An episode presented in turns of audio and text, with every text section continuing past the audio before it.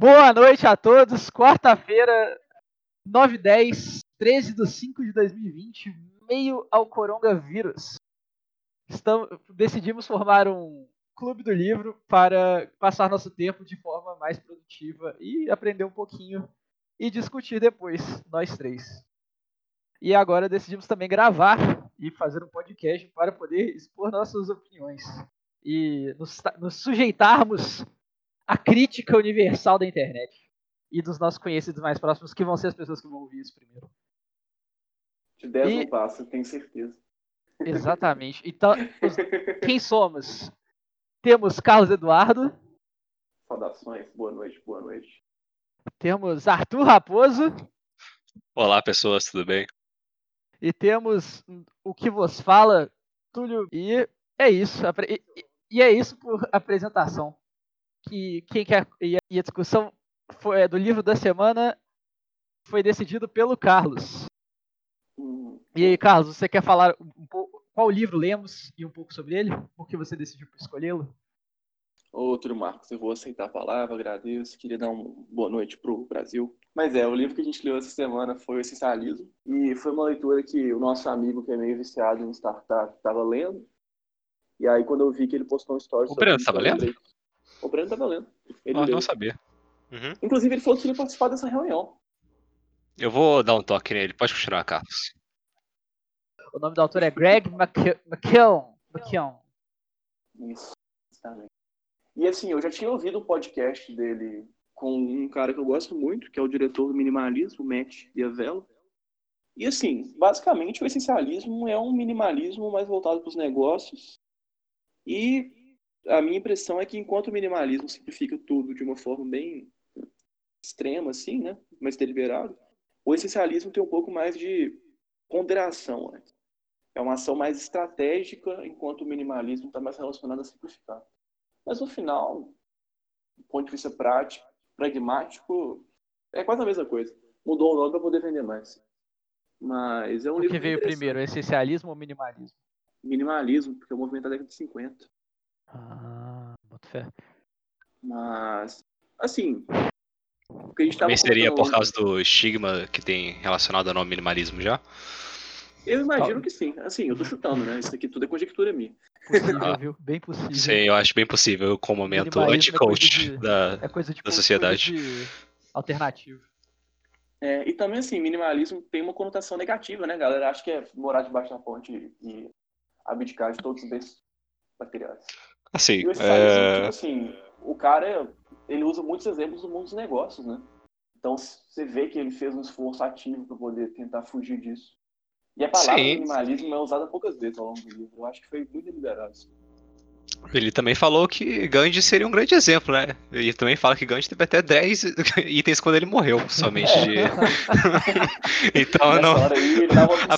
o extremo minimalista é também um essencialista. Eu, eu, tenho, eu tenho, um pé atrás um pouco com, as, com as, o, o, tanto de exemplo que ele taca na nossa cara nesse livro e o quão pouco ele aprofunda nesse tipo de coisa. Ou, oh, mas todos os livros dessa vibe que eu já li são assim. Milagre da Manhã era assim, Como Influenciar a Mim Qualquer, Como Fazer Amigos Influenciadores era assim. É, todos têm esse padrão. O Poder do Hábito. Eu fiquei com vontade de ler o Poder do Hábito. Einstein. É grande, bem grande, mas é legal. Esse é o que tem aquela capa meio amarela e verde, verde. É, acho que é. Com os, quadra... Não é os quadros no meio, né? Não? Ah, não, e... branco e vermelho é o Sapiens. É, branco e vermelho é o Sapiens. É isso aí. É... Que foi o livro foi dois livros atrás, né? Sim. Será que vale a pena contextualizar os livros que a gente já leu? Acho que não, né? Acho que não precisa. No final, no final a gente dá uma retomada. Assim, é, no cronograma geral. É. No cronograma geral das coisas. Tá. Raposo, suas hum. opiniões? Hum. É... Bom, não vou dar uma minha recomendação ou não ainda, mas eu acho que no geral o livro foi bem positivo, um pouco tendendo para o coach às vezes, perigosamente. É, principalmente, creio que chegando para os capítulos finais, é, em que ele dá uma recapitulada, principalmente, os últimos dois, três capítulos, é meio que É, parecia que ele não tinha muito mais o, as dicas que ele dá, e até ele mesmo fala que ele foi só cimentar as ideias que você, ele já apresentou no, no restante do livro. Uhum. É, dito isso, eu acho que os princípios essencialistas que o autor passa ao longo do livro são bastante, assim, são gerais, mas dá para ver aplicações práticas tanto na vida quanto no trabalho, assim. É, eu mesmo, pelo menos em termos de limpar o guarda-roupa, que é uma metáfora, mas também é algo prático que ele fala para fazer. É, já o que eu comecei a fazer aqui em casa e fiz também algumas compras é, online, já pensando em projetos que para mim são prioridades neste momento. E o livro fala muito de reordenar sua vida em torno das prioridades que você acha mais pertinentes agora. É... Então acho que foi entre os livros que a gente leu até agora o mais recomendável entre todos, talvez. É... Palavras fortes. É, acho que tem uma aplicação bem abrangente. É... Depois falo mais sobre quem eu acho que não deveria ler esse livro. Ó, oh, legal. Ah, pô, é... só um parênteses aí. Você falou que fez algumas compras que vão agregar valor à sua vida. Porque você querendo algum hobby novo? Ah, é... não, acho que mais centrado em tipo por exemplo, eu acho que no futuro próximo eu estarei fazendo bastante coisa online e tal. É, em parte pelo. Não tá rolando, não? Estamos em maio de 2020.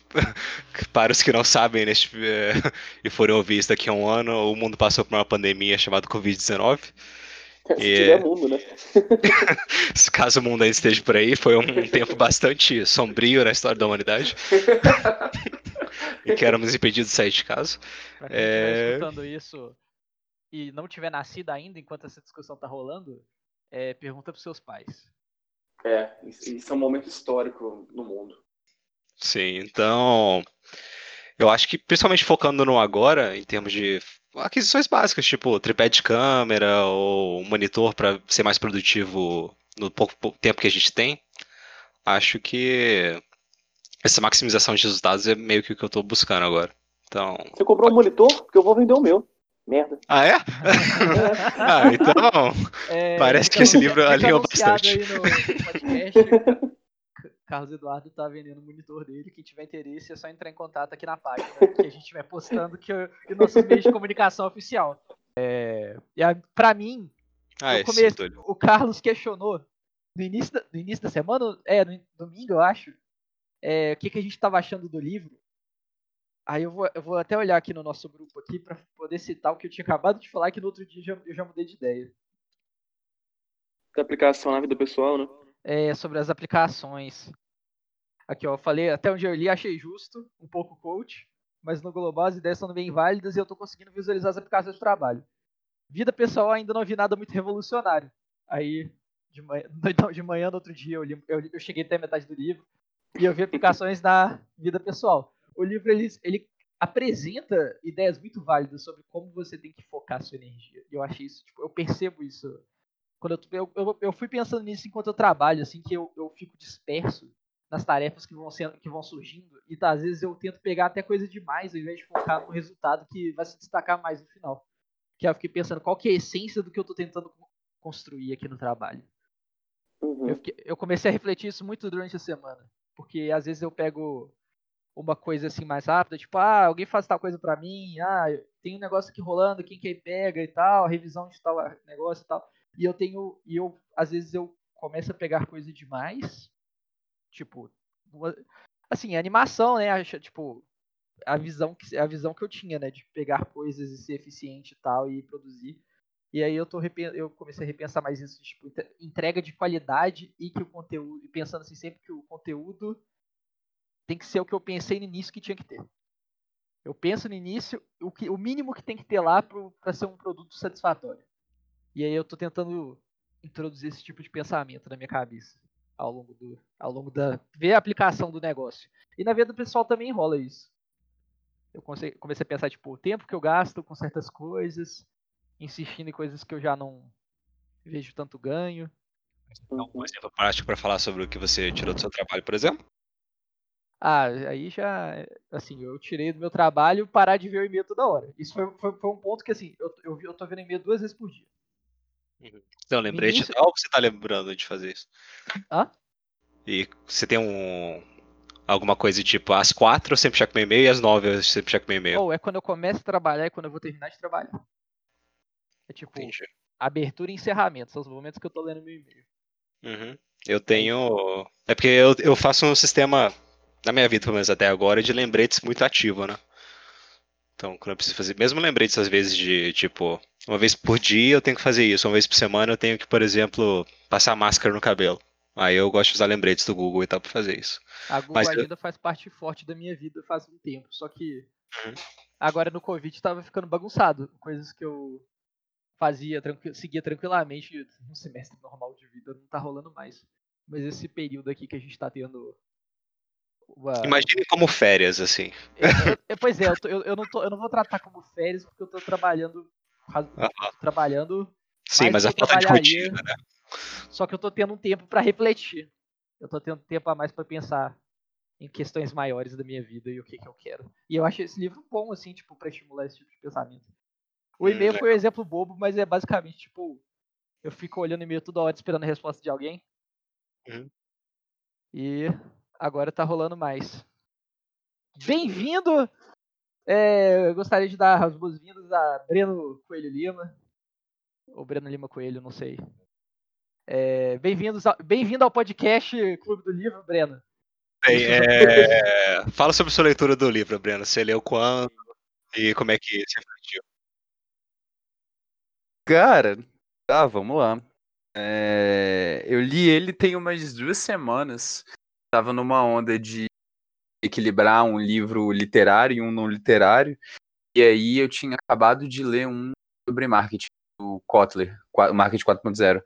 Aí eu comecei a fazer um curso de inteligência emocional da escola Conquer. Bom pra caramba, bom pra caramba mesmo. E falava muita, e falava não diretamente sobre essencialismo, mas, tipo, pescava algumas coisas e tudo, e aí eu comecei a ler o livro, velho. E, tipo assim, desses livros não literários, acho que foi o que eu li mais rápido, porque, tipo assim, me prendeu pra caramba. Eu devo ter lido ele inteiro em uns dois dias. E, tipo assim, a experiência foi muito boa, um livro, tipo, que me marcou pra caramba, sabe? Mas, enfim, podemos entrar nos detalhes ao longo da pauta aí.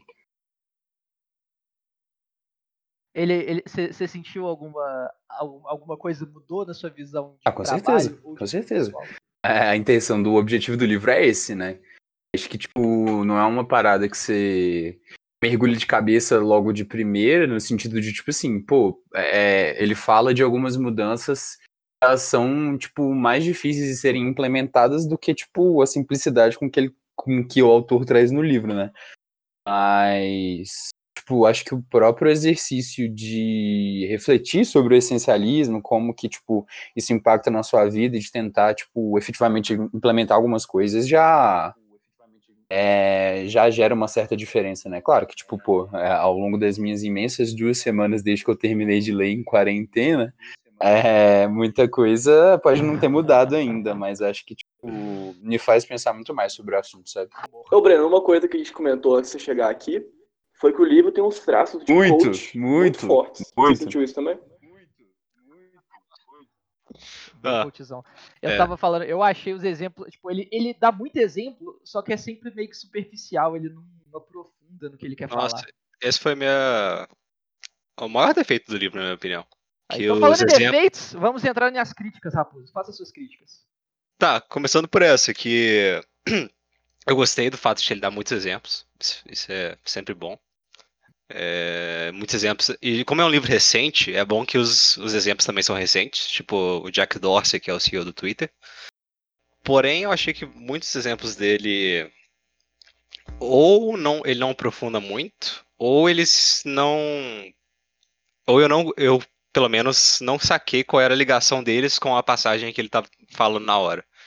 Eu senti um pouco que eles estavam meio desconexos, ou só foi meio Tem longe mesmo o que ele exemplo? falou. E, Você eh, tem algum exemplo? Exatamente.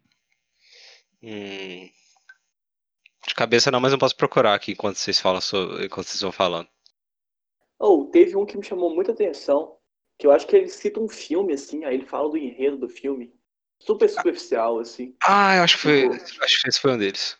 É, esse foi o que eu achei o mais forçado do livro inteiro. Eu fiquei tipo, velho, esse cara só queria um exemplo que ele não conseguiu desenvolver a ideia tão bem. Mas eu também não lembro qual foi o filme, nem qual foi o momento disso. Foi tão coisa que eu- essencial, né? Queria comentar desse livro. Cara, isso Não pode virar uma essencial, tirada, barra uma crítica, barra uma resposta pra tudo. Já pararam pra pensar? Ou, mas tipo, às vezes eu achei meio forçado ele falar que todo mundo é essencialista, meio como se ele estivesse vendendo o livro dele, falando assim, Gandhi é essencialista. Ah, mas o que eu falei, a gente falou no começo, Gandhi talvez é justo, né? Tipo, um extremo É. minimalista ser um Tipo essencialista. assim, eu acho que a intenção dele por trás disso não era de falar, ah, tá vendo? É, os grandes exemplos da humanidade são essencialistas, então sejam essencialistas também. Logo no começo ele traz tipo uma reflexão de que, mano, não é no branco, não é 0 ou 1 booleano que, tipo, você é essencialista, você não é essencialista. Tipo, tem coisas que você é mais, tem coisas que você é menos.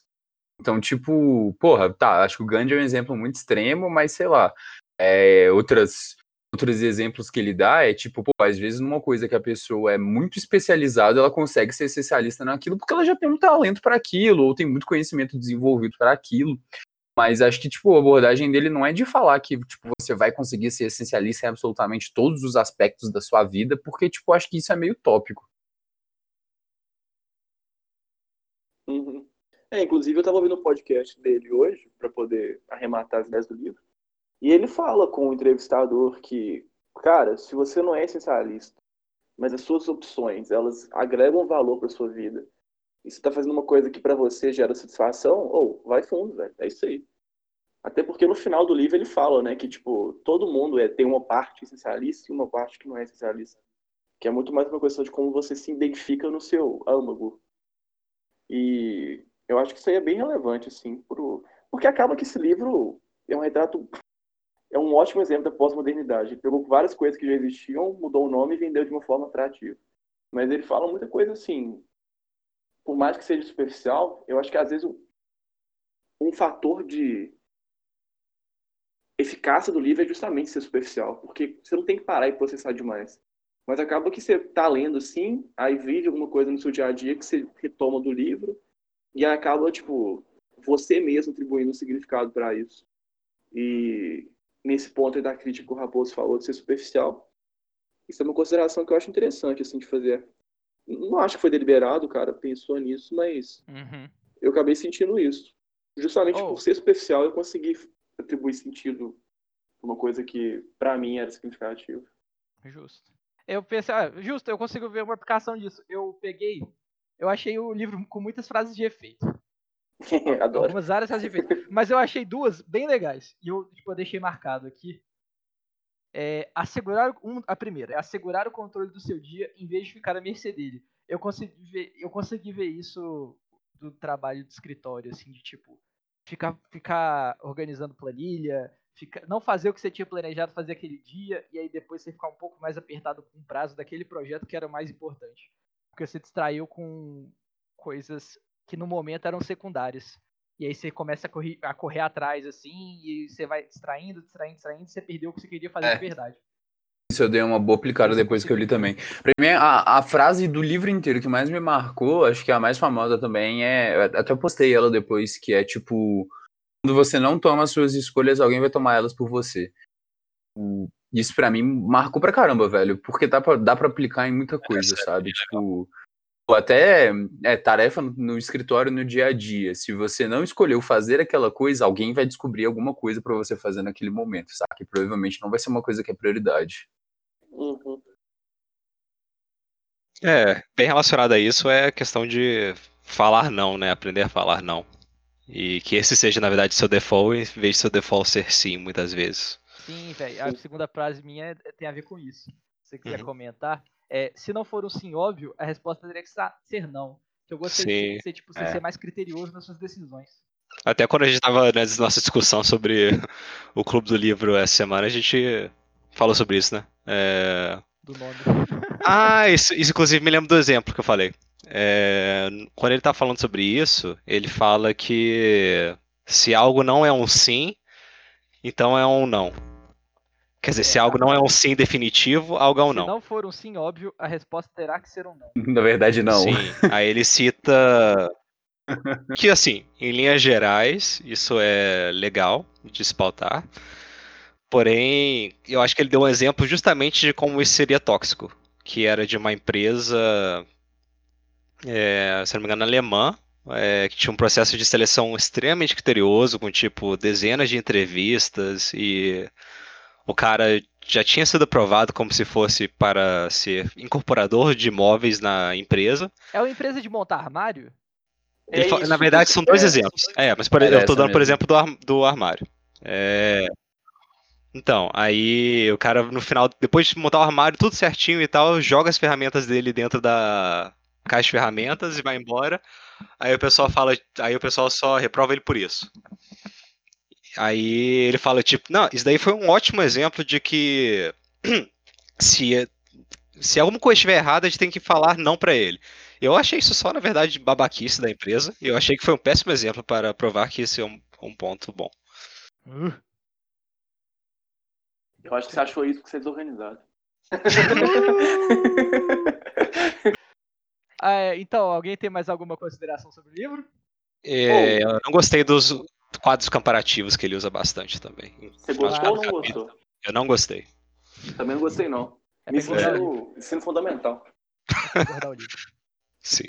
É, no mínimo umas 15 páginas. Não, uma de cada capítulo, né? Então, tipo, 20 É um páginas por livro isso. bonito. É, Vou falar sobre, pra quem eu acho que é o ah, livro quem que você é. acha que vai recomendar, né? Isso. Vai lá. Bom, é, eu acho que o livro você pode recomendar para maior parte das pessoas, principalmente que as pessoas que a gente conhece que às vezes fazem tudo e para quem às vezes a gente recorre para pedir ajuda para alguma coisa. E eh, essas pessoas geralmente hoje conhecem que elas conseguem fazer tudo ao mesmo tempo, é, ou elas estão sempre disponíveis para a gente, o que me faz pensar que elas também estão disponíveis para muita gente. Eu acho que essa pessoa talvez seria bastante beneficiada por ter mais controle sobre o, o não e a capacidade do tempo dela. É, Agora, eu acho que esse livro tem um efeito meio perigoso, principalmente em pessoas que já leram outros livros de autoajuda ou já estão no caminho do minimalismo, talvez, em que ele tem a possibilidade de radicalizar isso um pouco. Por exemplo, o livro cita outro exemplo que marcou foi que X CEO passou a chegar passou a não frequentar reuniões de duas horas e perguntar para e faltar e falar e perguntar para amigo dele, ô, o que que teve na reunião? É, e que assim ele condensava duas horas em cinco minutos. É, e assim, aí eu comecei a pensar, a gente demorou um pouquinho ma- mais para começar a gravação de hoje do que o pensado.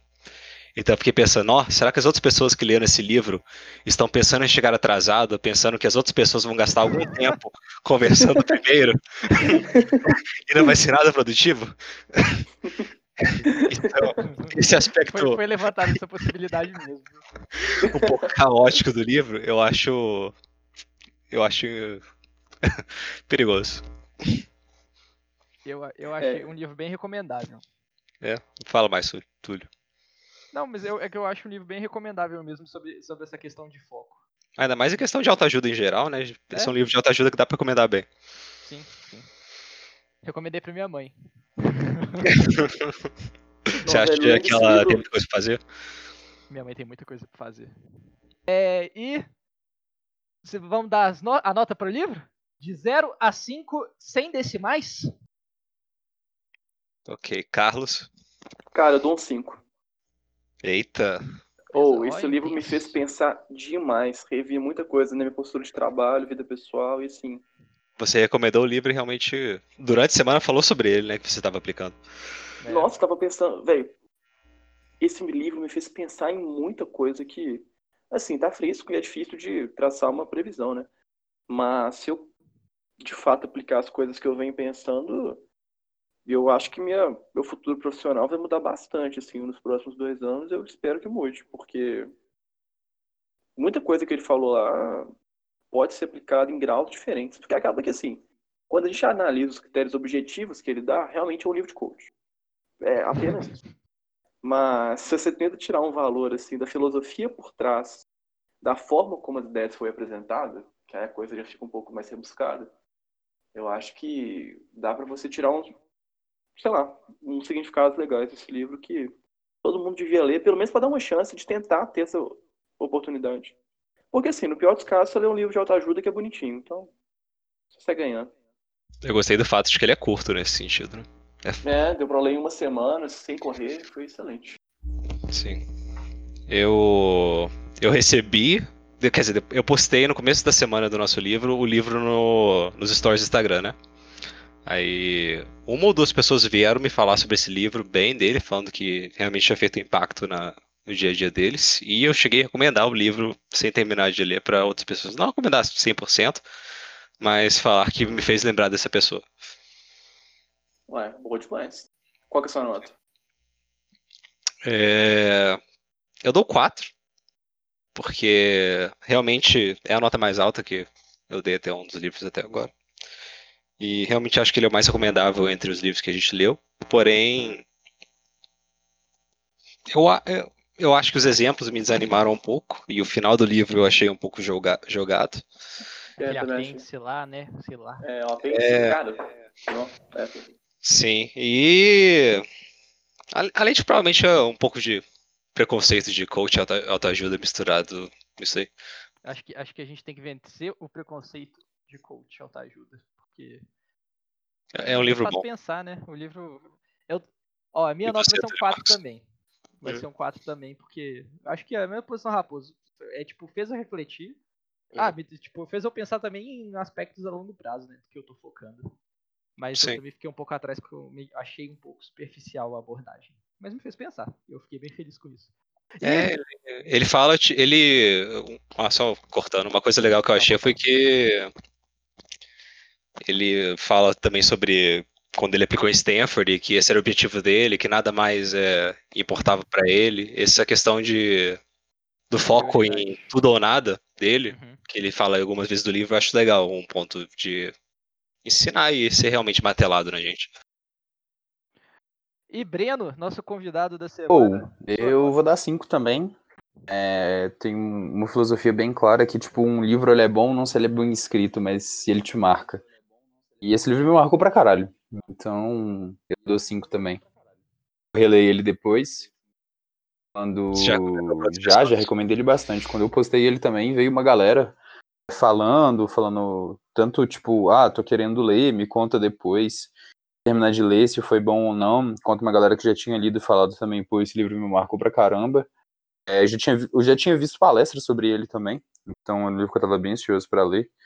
E, tipo assim, eu comecei a ler ele com uma expectativa alta e eu terminei de ler ele com essa expectativa subida, saca? Então isso foi muito positivo, porque às vezes isso acontece. Então, é um livro que eu recomendo pra caramba. Recomendo ler ele, tipo, com critério, talvez, né? Pra ver o que é aplicável ou não. E, sim, acho que como qualquer coisa, né? Não vai ser um livro, não vai ser um vídeo no YouTube, não vai ser um podcast que vai, tipo, mudar sua vida do dia pra noite. Se te faz pensar, já é um caminho bom. Oh, a, nota, a nota final foi 4,5. Ah, excelente. Uma nota, uma nota bem alta, né? Sim. É a mais alta até o momento. Então, é, finalizamos a discussão sobre essencialismo de Greg McCall. É, e, você, e vamos falar agora do livro da próxima semana? Sim, qual. A próxima semana é de Túlio Marcos, a escolha do livro. É, cada semana, para os que não estão habituados, cada semana um dos nossos integrantes escolhe o próximo livro que nós vamos ler. E geralmente temos uma ou duas semanas para ler o livro e trazer as nossas considerações. Isso aí. O livro que eu pensei agora foi Fahrenheit 451. Vocês já leram? Ou vocês animam? E aí? Esse é o que tem o filme, né? Não, sem filme, pelo amor de Deus. Não, tudo bem, mas é porque eu acho que eu já vi o filme. Uhum. Só que cortar comentário. Ok. É, vocês, é, Fahrenheit 451, o que, que vocês acham? Sinopse. Pô, sempre esteve na minha lista. Nunca. É, por favor. É, vou ler então. É, Vou ler aqui uma sinopse. Pega do Goodreads, ó. Vou ler aqui a sinopse então. Fahrenheit é contado em um futuro inespecífico em uma América hedonista e anti-intelectual que perdeu totalmente o controle. Qualquer um que é pego lendo livros é, no mínimo, confinado em um hospício. Quanto aos livros, são considerados ilegais e, uma vez encontrados na posse de alguém, são queimados pelos bombeiros. Os livros ilegais achados são principalmente obras como Whitman, Faulkner e outros. O protagonista, Guy Montag, é um bombeiro que, seguindo a profissão de seu pai e seu avô, tem certeza de seu trabalho, queimar livros e a casa que os abrigam, bem como perseguir as pessoas que os detêm. É a coisa mais certa a fazer. Ele lembra-se particularmente de uma ocasião em sua infância, quando faltou luz e sua mãe acendeu uma vela, no escuro. A vela proporcionou uma luz estranha, mas na qual Montag se sentiu seguro e confortável. Achei meta. Bora. E eu sei que Fahrenheit 451 é a temperatura que o papel pega fogo em, em sistema de medida errado. Vai, show. Legal, então. É, é isso, Aham. então, pessoal. Muito obrigado aí por ouvirem até. o- é, quem chegou aqui, muito obrigado por ouvir nosso podcast. Muito obrigado, Breno, pela participação. Estarei. E muito obrigado, Carlos Raposo, por, estar- por estarmos formando essa equipe. Ah, é uma coisa relevante que a gente não comentou do livro, que é muito legal, do essencialismo, que eu acabei de lembrar, é que ele traz uma ideia de você tomar decisões com base no trade-off. Que é tipo, o que você perde com a decisão que você toma. Sim, eu achei isso ah. muito O interessante. conceito de custo, conceito de é algo, custo assim, passado é uma coisa foda pra vida, velho. Sim, Aham. custa fundado. Isso é bizarro. Eu tenho, eu tenho É, um, um- né. Até um pequeno um, casezinho sobre isso. Quando a gente tava fazendo a Ened em 2018, um, um- um mega problema, né? Só contextualizando geral, pra quem tá ouvindo até agora. É, tipo, era um evento que a gente tava produzindo em Ouro Preto pra 5 mil pessoas. E, tipo assim, pô, eu cuidava da parte de infraestrutura logística, né?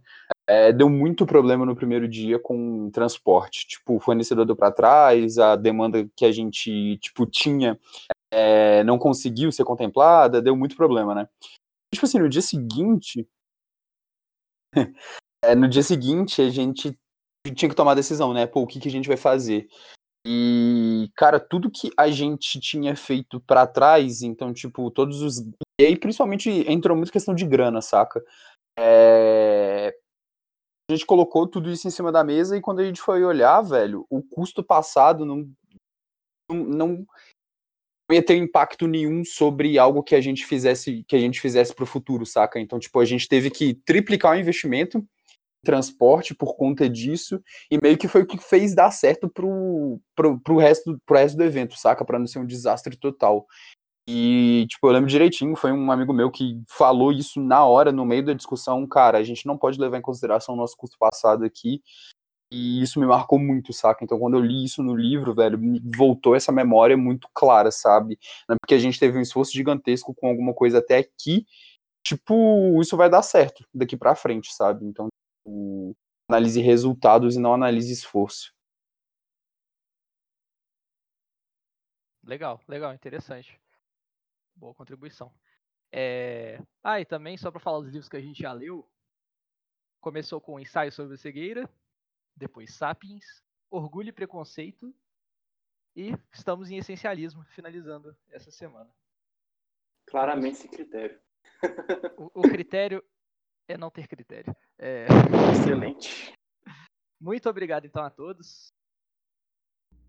E até a próxima.